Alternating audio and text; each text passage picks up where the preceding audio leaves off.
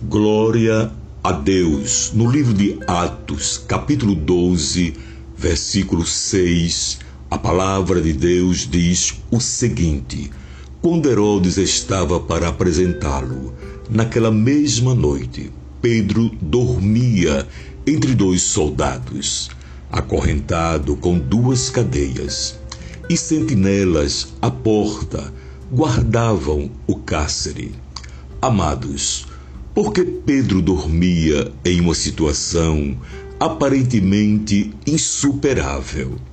Pedro dormia porque ele tinha a promessa feita por Jesus de que viveria até a idade avançada. Esta afirmação está escrita em João, capítulo 21, versículo 18. Amados, quem tem promessa de Deus não teme ameaça, não teme a crise, não teme a morte, enfim, não teme a nada. Lembre-se, se você é um cristão, as promessas de Deus serão cumpridas na sua vida. Que Deus vos abençoe. Amém.